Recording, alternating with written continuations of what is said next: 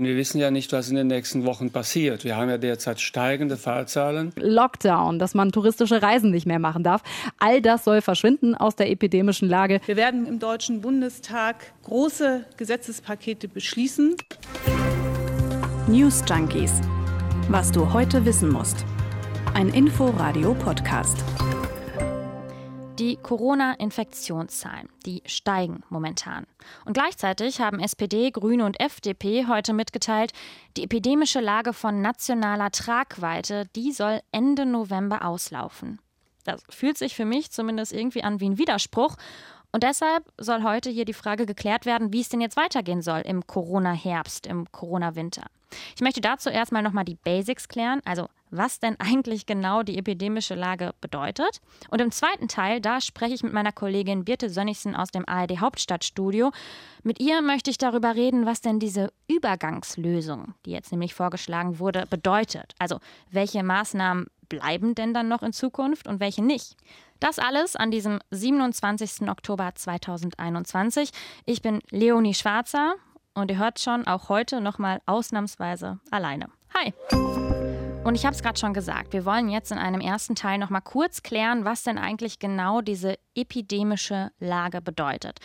Ich finde es tatsächlich auch begriffsmäßig etwas seltsam. Also mal wird sie epidemische Notlage genannt, dann epidemische Lage von nationaler Tragweite, manchmal auch nur epidemische Lage, pandemische Lage, Notlage oder Pandemie-Notlage. Tatsächlich habe ich all diese Begriffe dafür heute schon gelesen. Und im Gesetz, das habe ich eben mal nachgeschaut, da steht epidemische Lage von nationaler Tragweite. Und ich spreche jetzt hier im Podcast einfach verkürzt von der epidemischen Lage. Und wir spulen an der Stelle jetzt mal kurz zurück zum 25. März 2020, also eine kleine Zeitreise. Wahrscheinlich ist das ein Datum für die Geschichtsbücher, denn nicht wie üblich in Wochen, sondern in Stunden wurden damals sieben Gesetzespakete beschlossen. Denn es sind, so sagte damals Grünen-Fraktionschefin Katrin Göring-Eckardt, in außergewöhnlichen Zeiten außergewöhnliche Maßnahmen. Wir werden im Deutschen Bundestag große Gesetzespakete beschließen. Ja, damals hat der Bundestag auch den nationalen Epidemiefall beschlossen und ausgerufen, also die epidemische Lage. Die stand davor gar nicht so im Infektionsschutzgesetz, sondern die wurde erst dann da sozusagen reingeschrieben. Und um es mal einfach zusammenzufassen. Durch diese Feststellung der epidemischen Lage hat die Regierung eine Rechtsgrundlage, um wiederum dann schnell Entscheidungen und Maßnahmen treffen zu können. Denn klar, wenn jedes Mal erst Bundestag und Bundesrat bestimmten Regeln zustimmen müssen, dann dauert das natürlich viel zu lange, wenn gleichzeitig die Corona-Infektionszahlen schnell steigen. Diese epidemische Lage, die wurde seit dem März vor anderthalb Jahren immer wieder verlängert. Und auch jetzt ist gerade die Diskussion im vollen Gange, weil sie eben eigentlich Ende November mal wieder ausläuft. Und diese epidemische Lage, die ist sozusagen die Base dafür, dass Bundes- und Landesregierungen zum Beispiel die Maskenpflicht eingeführt haben, Kontaktbeschränkungen oder jetzt auch die 3G-Regeln. Also im Infektionsschutzgesetz, da stehen mögliche Corona-Maßnahmen drin, die wurden immer wieder ergänzt. Und Voraussetzung dafür, dass diese Maßnahmen gelten können, ist die Feststellung, jo, wir befinden uns gerade in einer epidemischen Lage. Aber wann befinden wir uns denn in einer epidemischen Lage und warum gilt das möglicherweise jetzt bald nicht mehr? Ich lese an dieser Stelle mal kurz Paragraph 5 aus dem Infektionsschutzgesetz vor.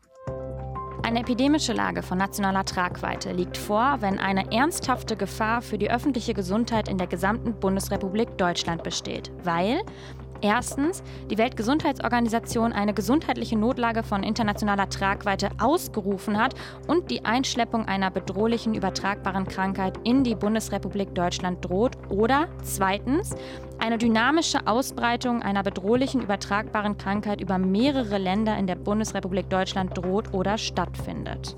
Soweit der Gesetzestext. Und jetzt natürlich die Frage, ja, befinden wir uns denn in dieser Situation noch oder nicht? Und ich habe es eben schon gesagt, wir haben ja auf der einen Seite hohe Inzidenzen. Der SPD-Gesundheitspolitiker Karl Lauterbach, der hat deshalb am Montag in der ARD gesagt, ich bin grundsätzlich nicht dagegen, die epidemische Lage zu beenden, aber er findet es eben schwierig, das jetzt zu entscheiden. Wir wissen ja nicht, was in den nächsten Wochen passiert. Wir haben ja derzeit steigende Fallzahlen. Wir haben steigende Hospitalisierungsraten. Wir haben auch wieder steigende Zahlen äh, in den Intensivstationen. Und die Impfrate stagniert. Somit ist das eigentlich ein schwieriger Zeitraum zu sagen, die äh, Epidemie ist zu Ende. Das wird auch der Bürger nicht verstehen, weil wir müssen den Bürger konfrontieren mit der Notwendigkeit, die Maßnahmen zu verlängern, sagen aber gleichzeitig, die epidemische Lage ist nicht mehr also notwahlbedürftig. Das ist so ein bisschen die Argumentation auf der einen Seite. Auf der anderen Seite sagen einige, naja, es sind so viele Erwachsene mittlerweile geimpft und haben auch die Möglichkeit dazu. Da brauchen wir die Feststellung der epidemischen Lage nicht mehr. So hat sich zum Beispiel auch Bundesgesundheitsminister Jens Spahn geäußert. Das war bisher die Ausgangslage, die Diskussion in den letzten Tagen. Und wenn ihr da noch mal ein bisschen mehr eintauchen möchtet, dann empfehle ich euch an dieser Stelle auch die News Junkies Folge von letzter Woche am 20. Oktober. Und jetzt gibt es aber heute sozusagen nochmal einen neuen Drive in der Geschichte. Also die sogenannten Ampelparteien, also FDP, Grüne und SPD, die fangen zwar erst gerade richtig an mit ihren konkreten Koalitionsgesprächen, aber Sie haben heute schon mal ein gemeinsames Statement abgegeben. Und zwar, wir sind dafür, dass die epidemische Lage im November ausläuft. Danach soll es eine sogenannte Übergangsregelung geben. Ich nenne das jetzt einfach mal epidemische Lage Light. Und was das ganz genau bedeutet, Darüber spreche ich jetzt mit Birte Sönnigsen. Sie ist Korrespondentin im ARD Hauptstadtstudio. Hi Birte. Hallo. Erstmal vorab eine Verständnisfrage. Also eigentlich ist es doch so, äh, dass sich der Bundestag erst im November entscheidet, Mitte oder Ende, ob es weiterhin die epidemische Lage gibt. Warum positionieren sich die Ampelparteien dazu und vor allem, warum jetzt schon? Also wäre es da nicht besser, noch ein bisschen abzuwarten, wie sich die Corona-Infektionszahlen so entwickeln? Naja, es ist so, wenn die epidemische Lage, die muss alle drei Monate verlängert werden. Und wenn sie verlängert werden sollte, dann hätte der Bundestag noch eine Weile Zeit. Ansonsten läuft sie eben am 25.11. aus. Wenn jetzt äh, niemand irgendwas unternehmen würde und auch die Ampelparteien sagen, nee, wir bereiten überhaupt nichts vor, dann ließe sich das wahrscheinlich so schnell nicht umsetzen, weil die haben heute einen Vorschlag auf den Tisch gelegt, aber der muss ja jetzt erstmal in Gesetzesform gegossen werden. Dann muss er im Bundestag beraten werden. Dann geht er nochmal in ein Ausschuss. Es ist ja gerade so eine Übergangsphase zwischen zwei Regierungen. Dann muss er nochmal in den Bundestag, dann muss der Bundesrat zustimmen.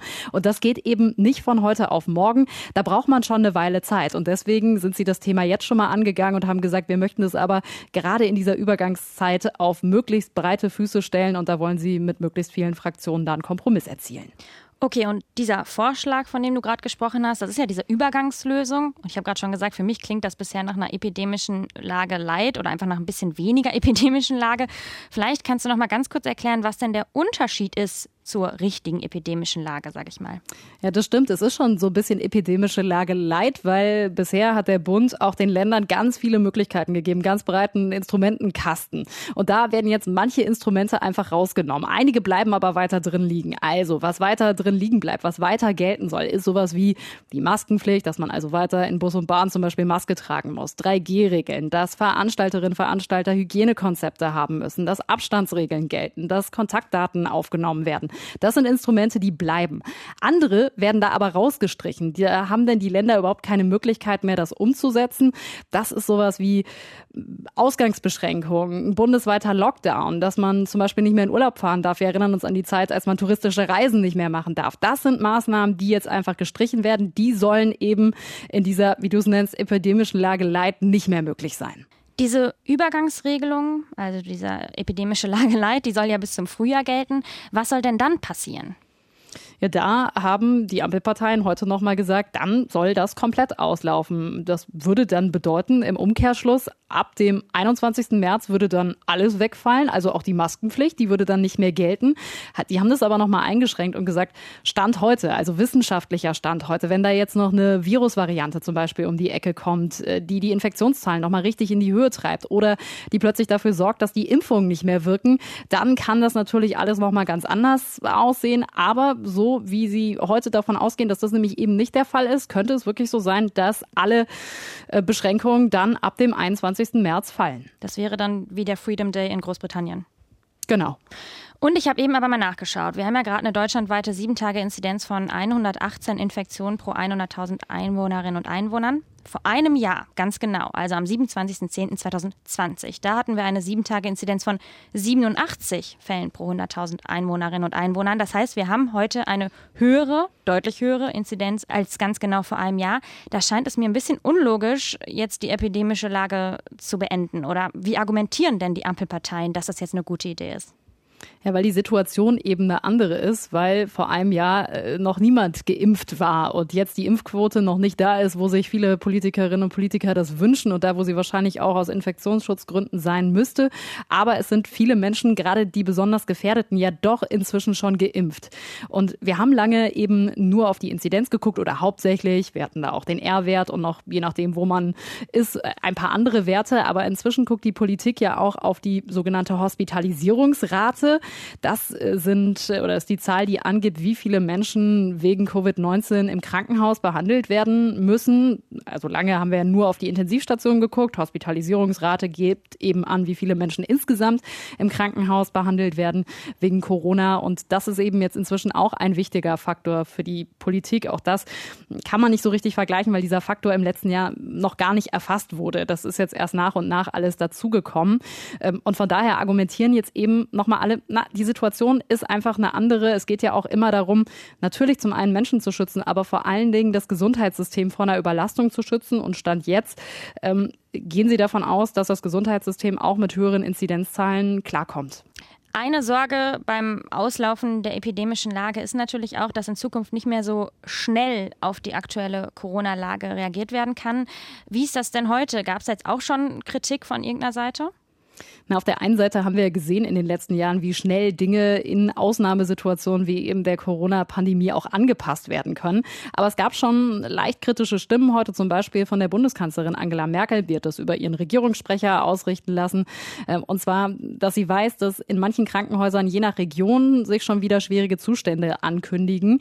Und ähm, dann sagt die Kanzlerin eben, sie stellt sich die Frage, ab welchem Warnwert etwa bei der Krankenhausbelegung, also dieser Hospitalisierungsrate, je nachdem, wie viele Menschen gerade mit Corona im Krankenhaus behandelt werden, vielleicht noch zusätzliche Maßnahmen nötig sind. Und da sagt eben die Kanzlerin, da ist die geschäftsführende Bundesregierung und sie ist ja die geschäftsführende Bundeskanzlerin eben bereit, in so einem Fall jetzt auch nochmal zu gucken und mit den Ländern zu sprechen, ob man da doch nochmal Maßnahmen braucht oder nicht.